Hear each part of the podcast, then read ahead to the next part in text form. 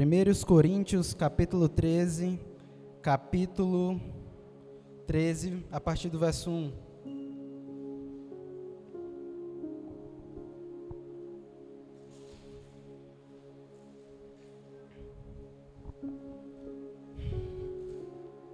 Amém, igreja?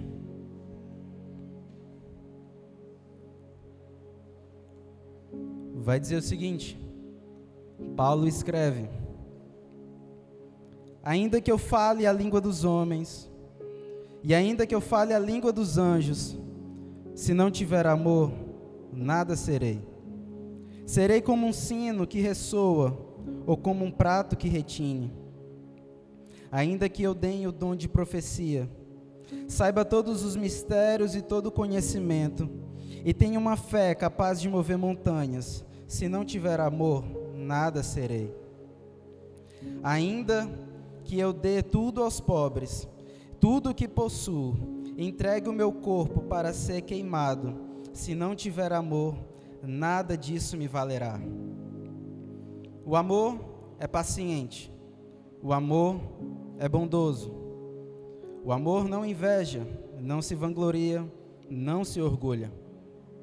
O amor não maltrata, não procura os seus interesses, não se ira facilmente, não guarda rancor. O amor não se alegra com a injustiça, mas se alegra com a verdade. Tudo sofre, tudo crê, tudo espera, tudo suporta. O amor nunca perece, mas as profecias desaparecerão, as línguas cessarão e o conhecimento passará. Pois em parte conhecemos e em parte profetizamos. Quando, porém, o que vier é perfeito, o que é imperfeito desaparecerá. Quando eu era menino, falava como menino, pensava como menino e raciocinava como menino. Quando me tornei homem, deixei para trás as coisas de menino. Agora, pois, vemos apenas um reflexo obscuro, como em espelho, mas então, glória a Deus, veremos face a face. Conheço em parte, então conhecerei plenamente, da mesma forma que sou plenamente conhecido. Assim permanecem agora esses três: a fé, a esperança e o amor. O maior deles, porém, é o amor. Todos juntos. No início do verso 1, Paulo faz uma afirmação, e eu queria que toda a igreja lesse em uma só voz. Passo agora a mostrar a vocês um caminho ainda mais excelente. Todos juntos? Passo agora a mostrar a vocês um caminho ainda mais excelente. Curvamos nossas cabeças e vamos orar ao nosso Deus. Santo Pai, obrigado pelo privilégio de expor a tua palavra. Santo Deus, nos dá discernimento dela. Senhor, que tua palavra venha ser para nos exortar, para que haja salvação na tua casa. Senhor, para que haja, meu Deus, correção. Santo Deus, que haja amor. Santo Deus, nos ensina através da tua palavra, nos guia com teu espírito e tira todo o lixo do nosso coração, tudo aquilo que não presta, todas as artimanhas de Satanás para minar o nosso coração, de que tua palavra venha ser fincada e plantada e regada. Age com teu espírito nesse lugar, em nome do teu filho amado Jesus Cristo. Amém. Quem escreve isso é Paulo. E Paulo, ele escreve a igreja de Corinto. Igreja essa que tinha vários problemas. E não só diferente da igreja de Corinto. Esses problemas nós também vemos na igreja brasileira. E o motivo que Paulo relata isso é para correção. E não diferente disso. E eu quero que você não entenda a igreja apenas no sentido macro, mas no sentido micro. Eu e você somos igreja. Eu e você precisamos dessa alerta. Eu e você precisamos dessa correção. Em algumas áreas a igreja de Corinto ela falhava. E eu vou elencar pelo menos três aqui que provavelmente eu e você nós erramos muito.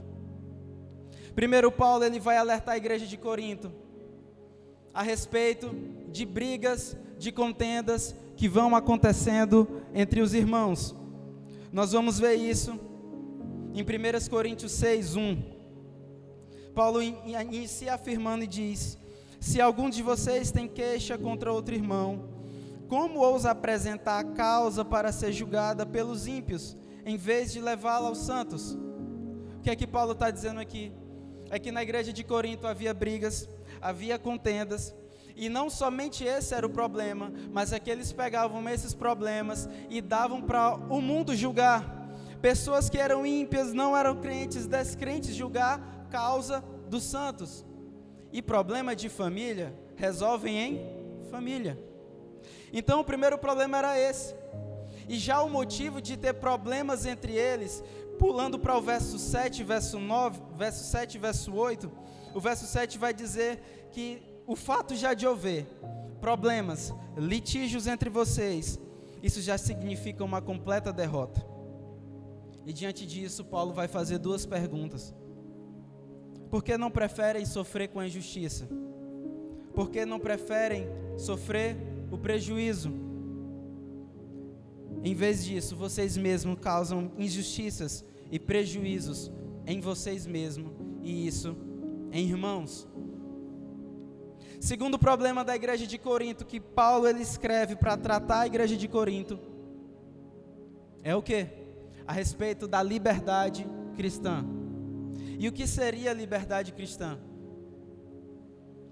Primeiro, é que o ímpio, ele é escravo do pecado. Nós, filhos do Deus Altíssimo, somos livres do pecado.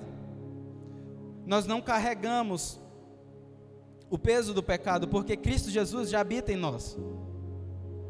E diante, de, e diante do pecado, diante de algum cenário, quem é descrente, ele, ele só tem um caminho: pecar.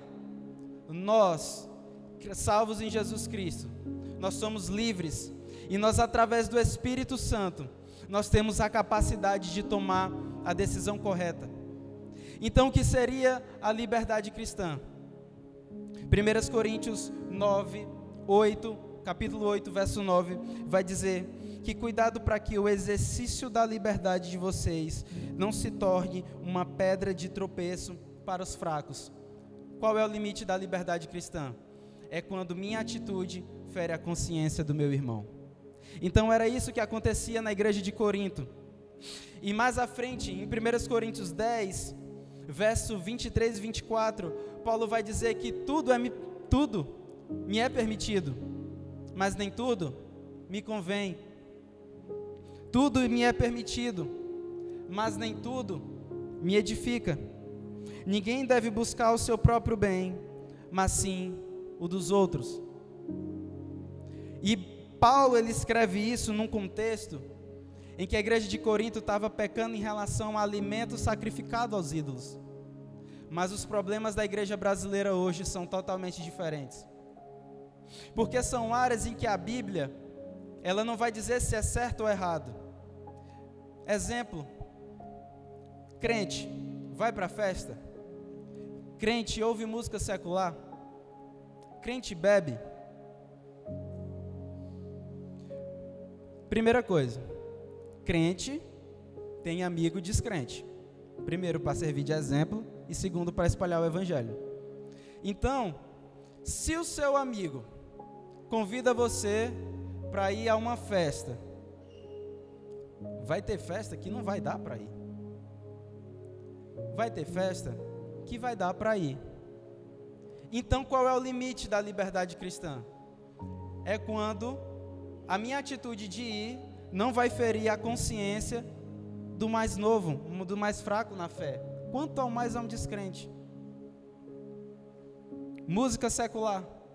E quando eu vou falar de música, eu estou colocando tudo no pacote o cantor, a letra, o ritmo em que é tocado. Porque eu já vi um mesmo cantor, no mesmo álbum, ele tocar uma música que não dá para ouvir, crente não dá para ouvir. E no mesmo álbum tem uma música que a letra é bonita. Ouvi ou não ouvi? Resposta: é até onde o limite da consciência do mais novo na fé permitir se eu for feri-lo, se eu for escandalizá-lo, não faço. Bebida. Crente pode beber? Pode beber. Mas também crente não pode beber. O que a Bíblia vai condenar é se embriagar. A Bíblia vai se condenar se embriagar. Onde é que está o limite? Se o mais novo na fé vê eu e você colocamos um copo de uma bebida alcoólica, o que é que ele vai achar?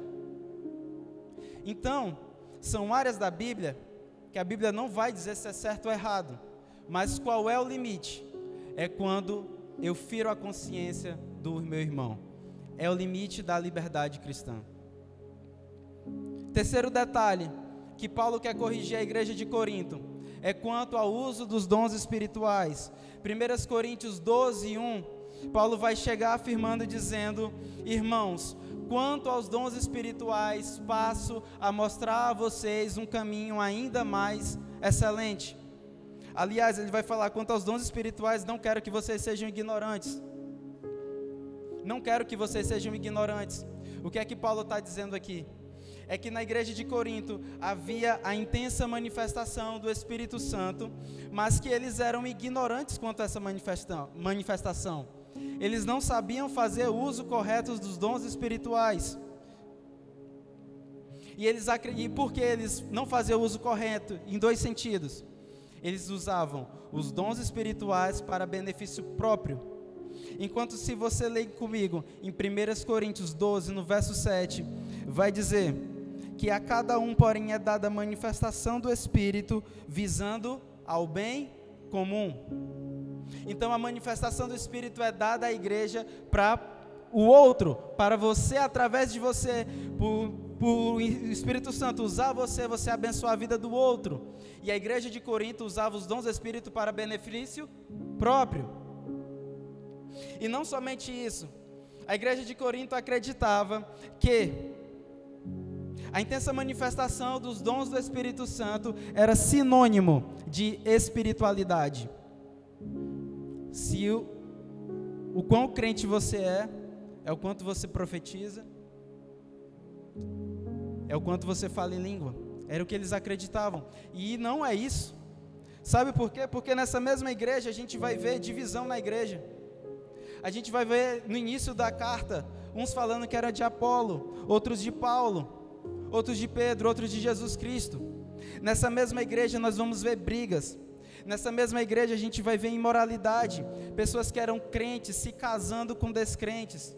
Nessa mesma igreja a gente vai ver um episódio de um filho que ele fere seu pai, o traindo, tendo relações com sua madrasta. Nessa igreja a gente vai ver uma corrupção na ceia do Senhor, ou seja, a manifestação dos dons do Espírito Santo não é sinônimo de espiritualidade. E diante de todo esse cenário, Paulo inicia o capítulo 13 com a seguinte afirmação: Passo agora a mostrar a vocês um caminho ainda mais excelente. Passo agora a mostrar a vocês um caminho que vai trazer verdade, que vai trazer caráter genuíno para toda ação que você fizer passo a mostrar a vocês agora um caminho que diante de brigas vocês vão saber se resolver. Eu passo a mostrar a vocês agora um caminho que diante da liberdade cristã você não vai mais ferir a consciência do seu próximo. Eu passo a mostrar a vocês um caminho que diante dos dons espirituais e da sua manifestação, vocês vão saber fazer o uso correto para abençoar a vida do outro e não para fazer uso próprio. E que caminho é esse? é o caminho do amor. É o caminho do amor. Então, em primeiro lugar, igreja, amar é fundamental. Amar é o que torna as nossas ações verdadeiras. Porque nós somos totalmente capazes de exercer os dons do Espírito, nos relacionar, mas também não existir amor, apenas uma questão de conveniência apenas uma questão de educação. Por exemplo, você pode se aproximar do seu irmão para saber como é que está a vida dele, não para saber como está a vida dele, Mas se ele expor uma situação para você, eu estou passando por uma dificuldade, estou passando por uma necessidade, você se sente orgulhoso porque sua vida está melhor do que a do irmão. A necessidade dele preenche o seu orgulho.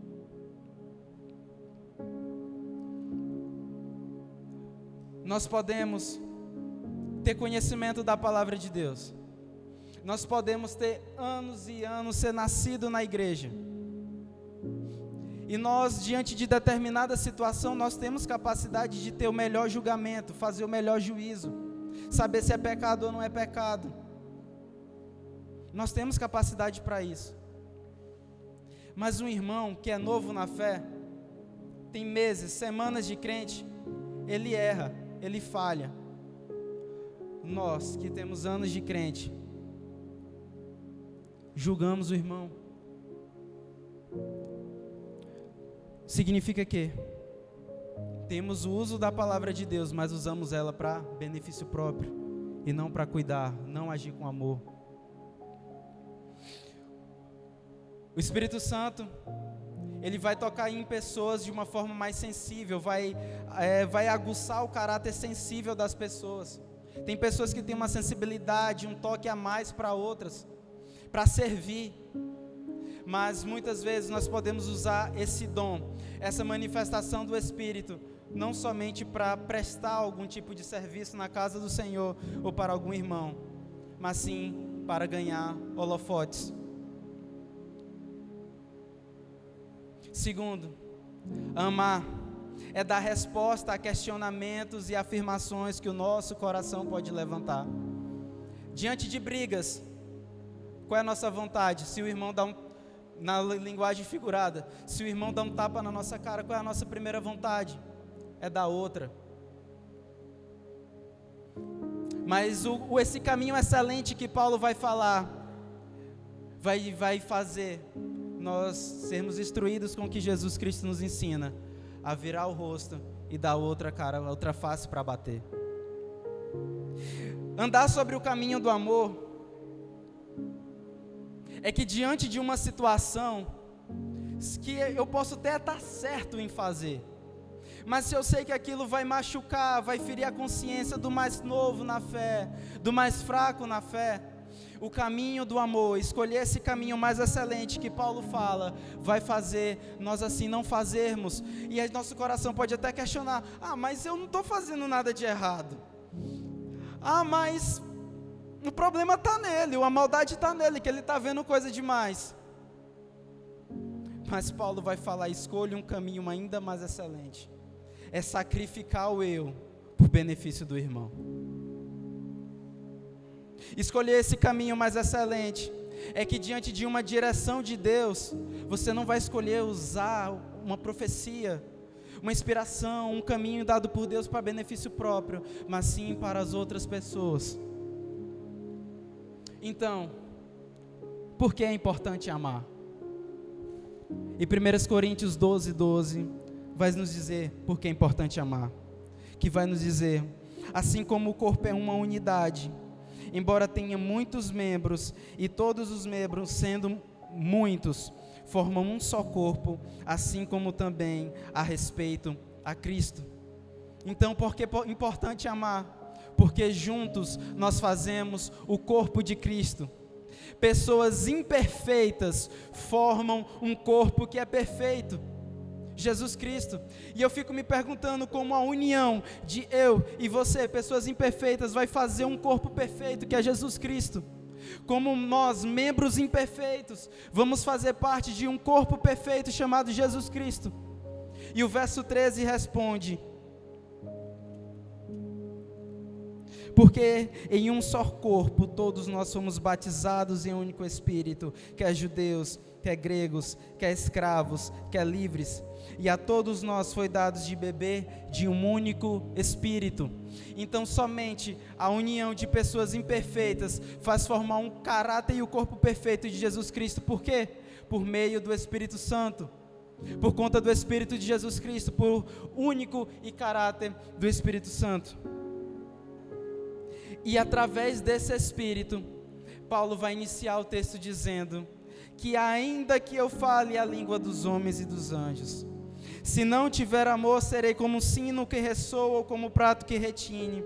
Ainda que eu tenha o dom de profecia e saiba todos os ministérios e todo o conhecimento e tenha uma fé capaz de mover montanhas, se não tiver amor, nada serei. Ainda que eu dê tudo que possuo aos pobres, entregue o meu corpo para ser queimado, se não tiver amor, nada disso me valerá. O que é que Paulo aqui ele está falando?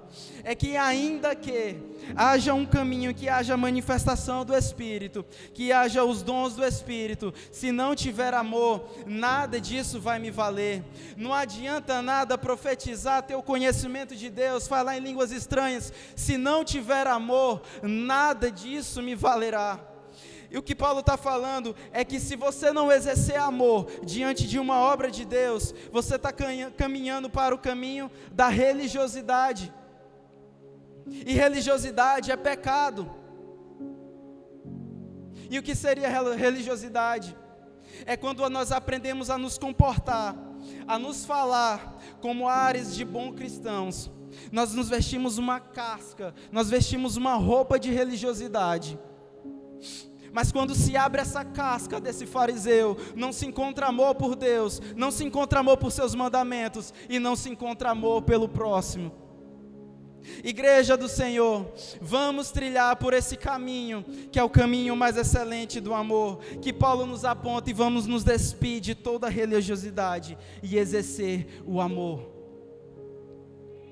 O verso 8 vai, porque o verso final, o verso 8 vai dizer: O amor nunca perece, mas as profecias desaparecerão, as línguas cessarão e o conhecimento passará.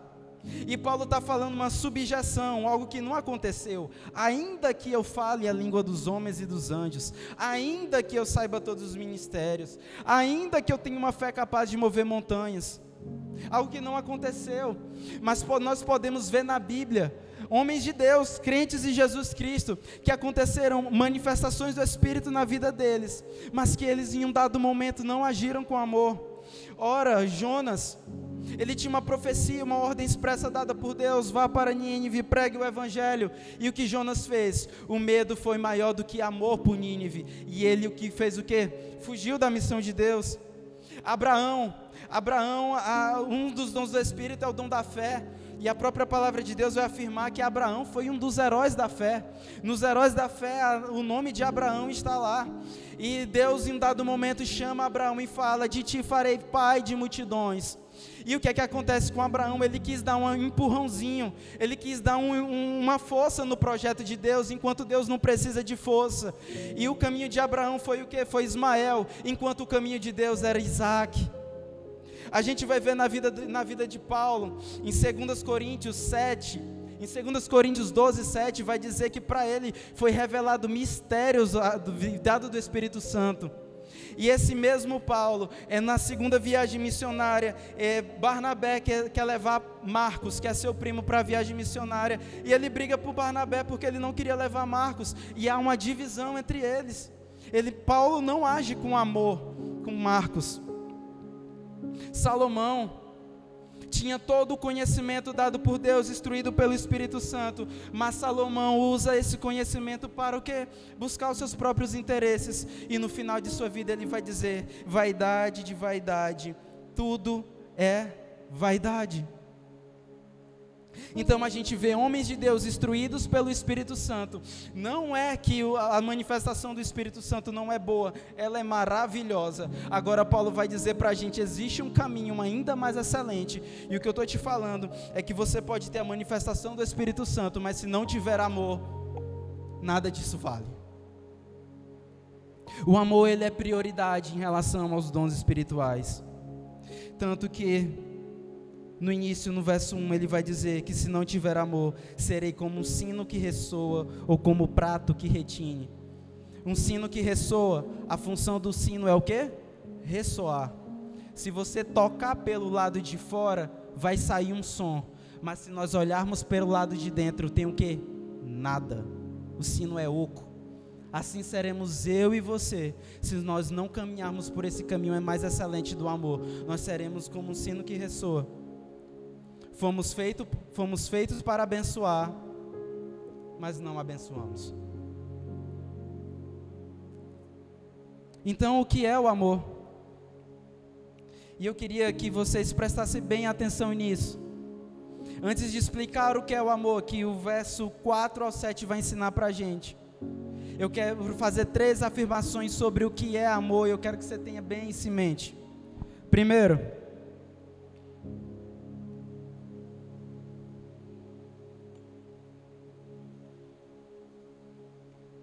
o amor, ele nunca é para si, mas sempre sobre o outro. E é por isso que o exercer o amor, ele nos tira da zona de conforto. Porque eu e você, nós queremos ser amados, mas nós não queremos amar. Amar é contraintuitivo.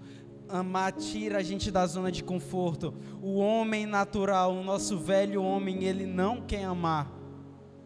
Mas através do Espírito Santo, um dos frutos do Espírito Santo é o que? Amor. E quando eu vou falar de amor, não é apenas no sentido de marido e mulher, mas atende todas as esferas. Homem e mulher, namorados, pais e filhos, entre irmãos, entre líder e discípulo, entre amigos, entre colegas de trabalho. Todos esses atos de amor significa todas essas pessoas. Segundo, o amor, ele não é sentimento. Amor, ele é atitude. Ora, a maior prova disso é que no momento de raiva, a única coisa que você sente é raiva, é ódio, não é querer amar não. Por isso que amor é atitude. Amor não se trata do que o nosso coração está sentindo, mas a do que as nossas mãos vai fazer com aquilo que está acontecendo.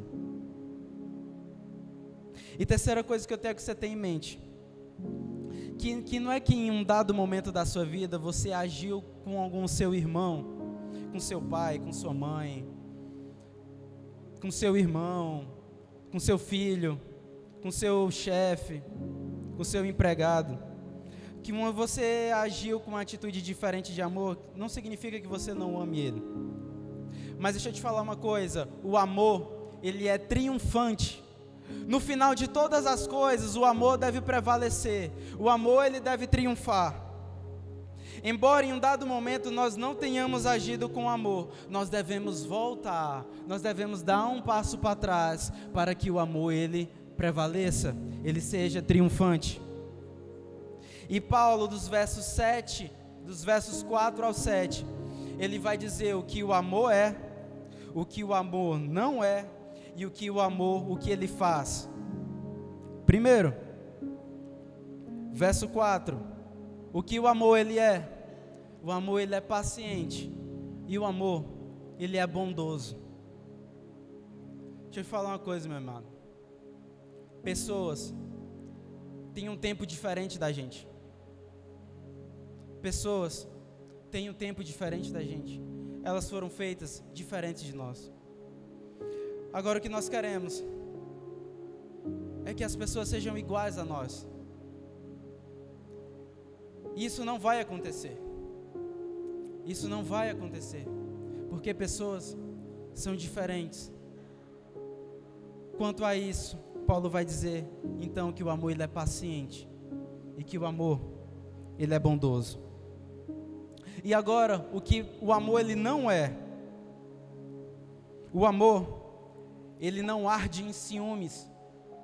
Em outras versões, ciúmes é o sentido de inveja.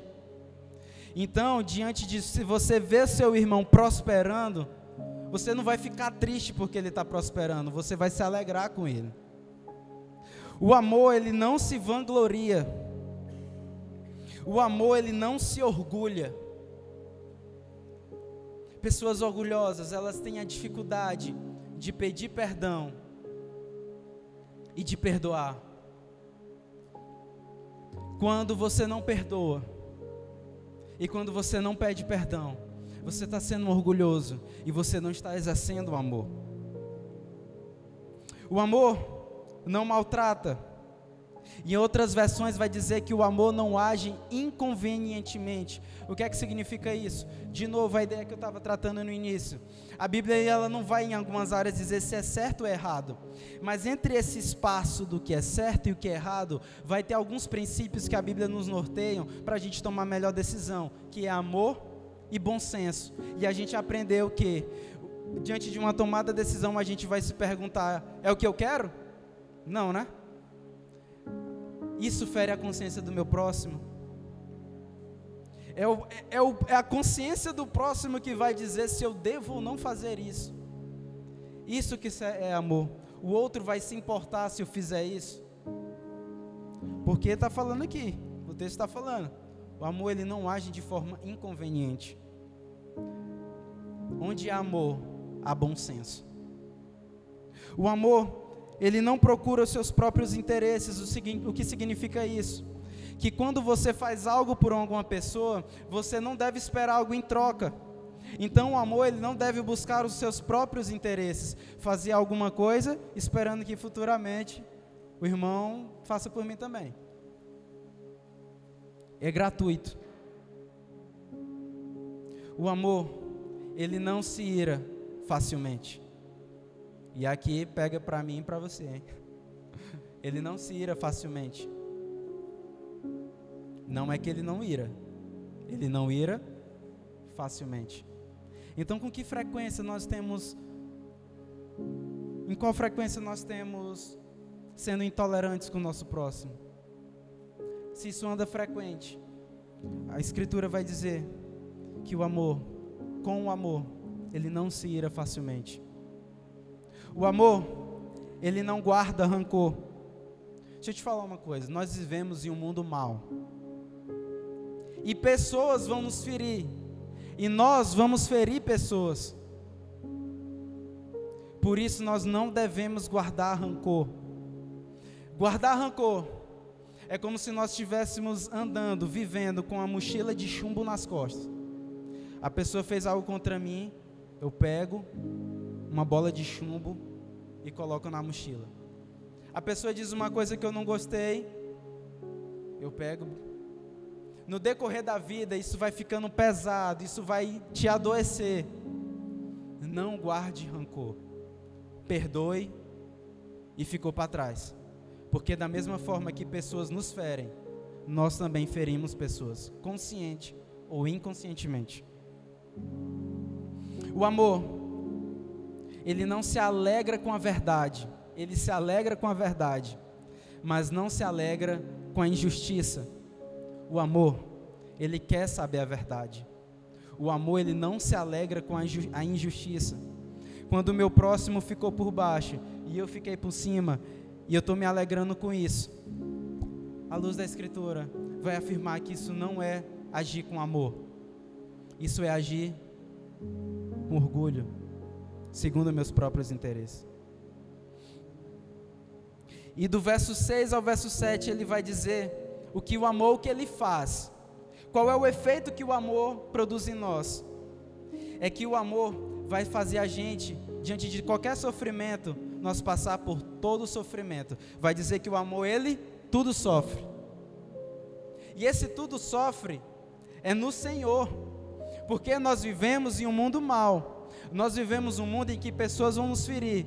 Nós vivemos em um mundo em que nós vamos passar por tribulações. Mas no Senhor, no amor do Senhor que Ele tem por nós, tudo nós podemos sofrer. Ele vai dizer que o amor, ele tudo crê. O que significa isso? É que tudo crê, é que diante do seu próximo você sempre espera algo bom vindo dele. E aqui pega para mim, para você.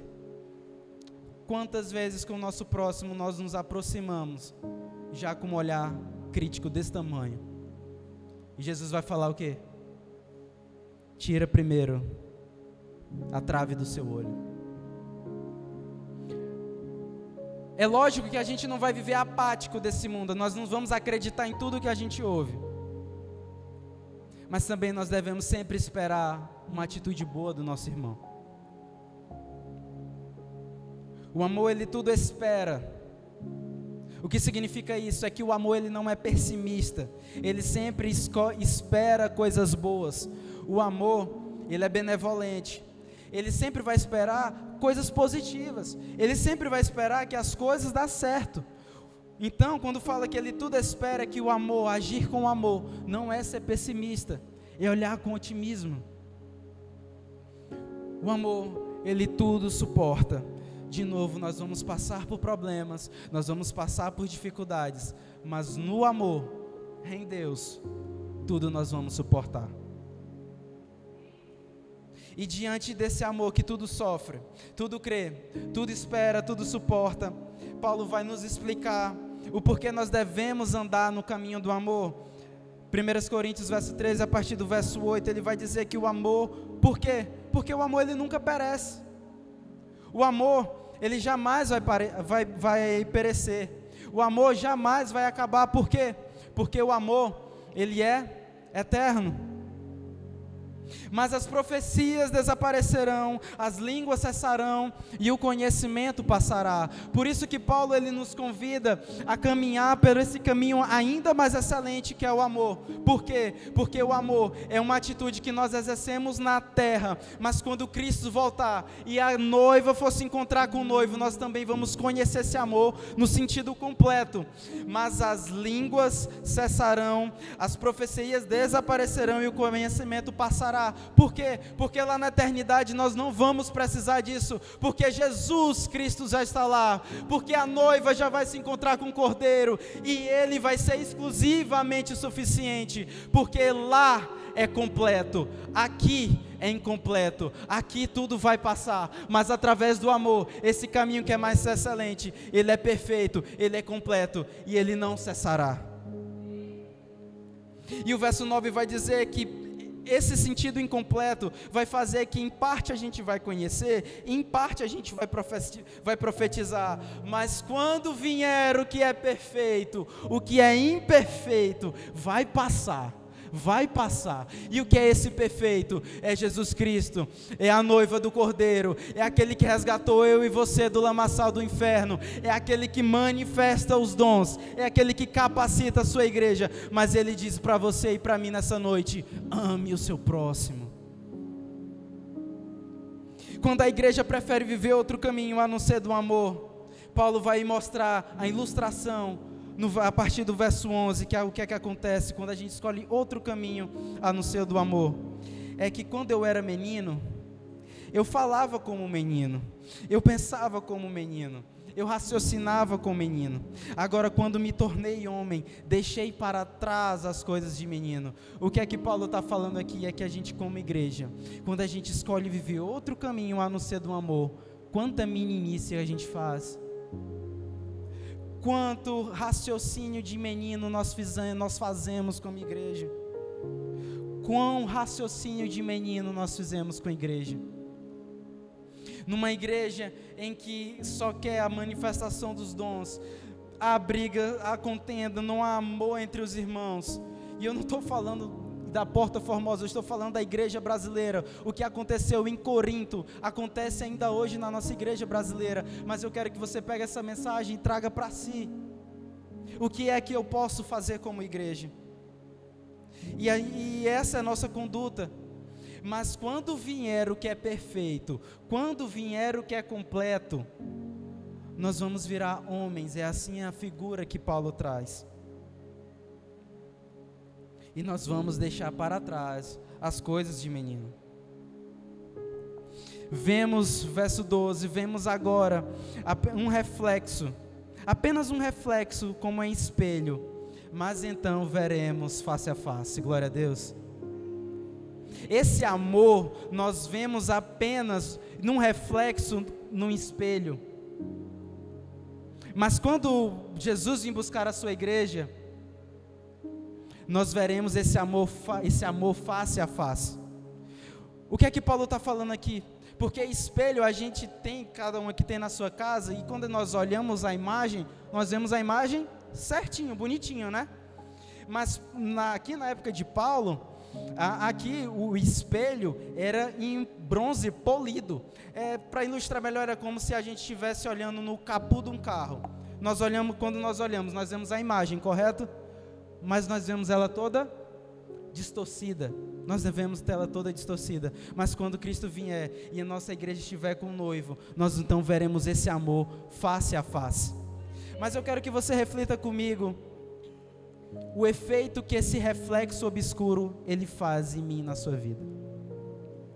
Conhecer esse amor ainda no seu sentido incompleto, não conhecer ele totalmente, já fui suficientemente capaz de livrar eu e você do lamaçal do inferno e Deus colocar uma aliança no, seu, no nosso dedo e nos chamar de filhos.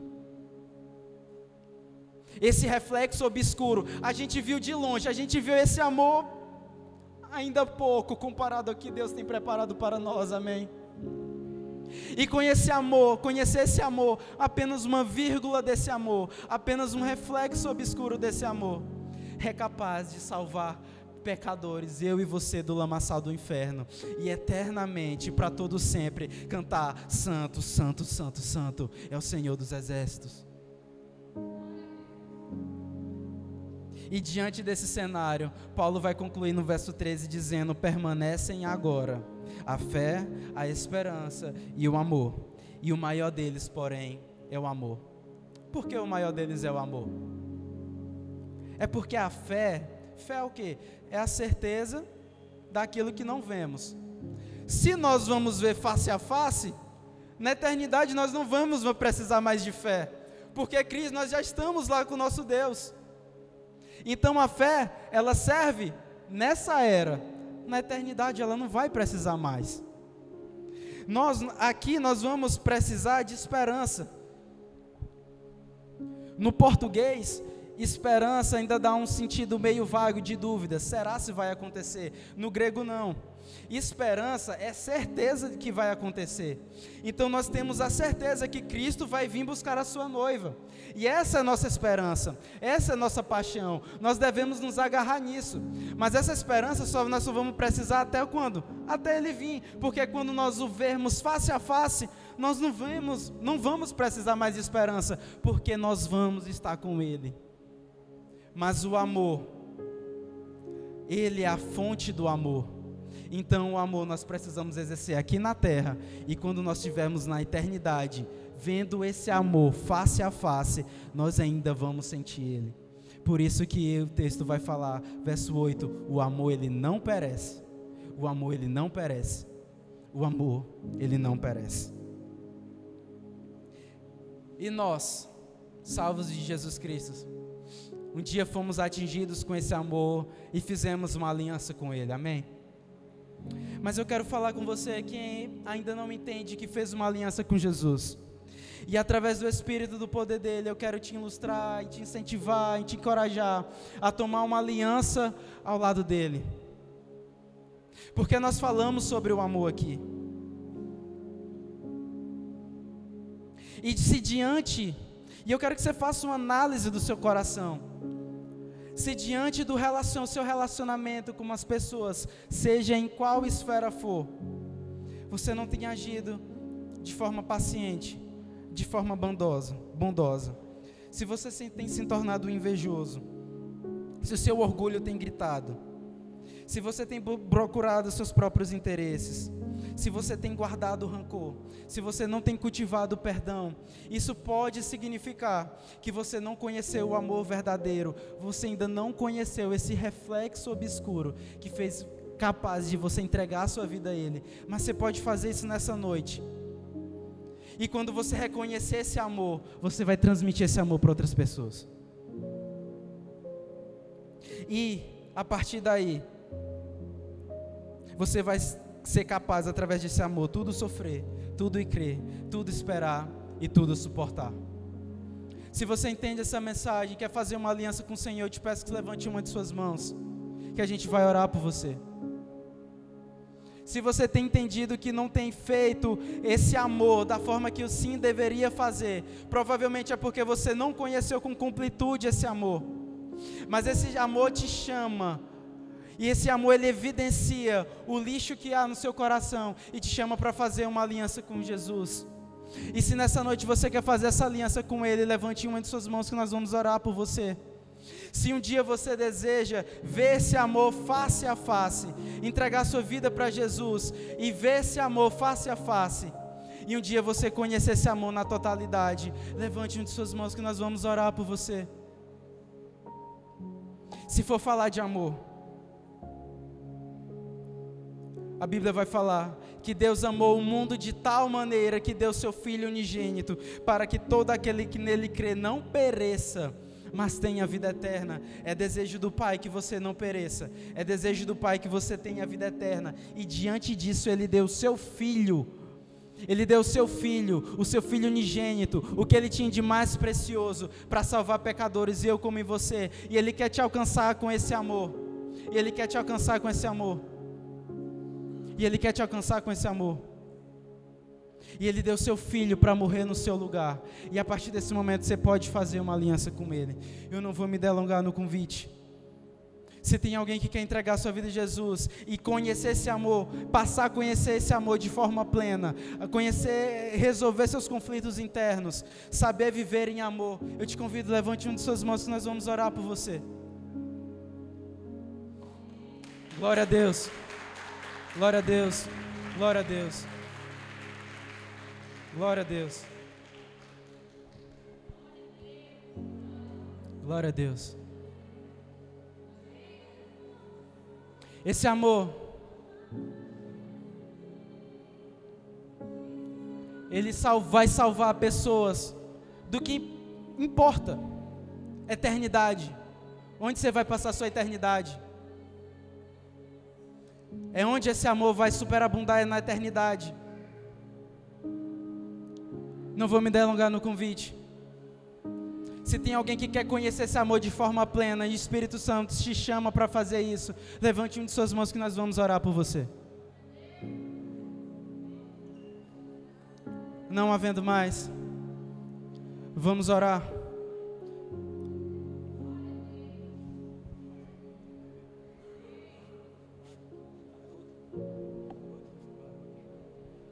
Vamos orar pelo Baruque.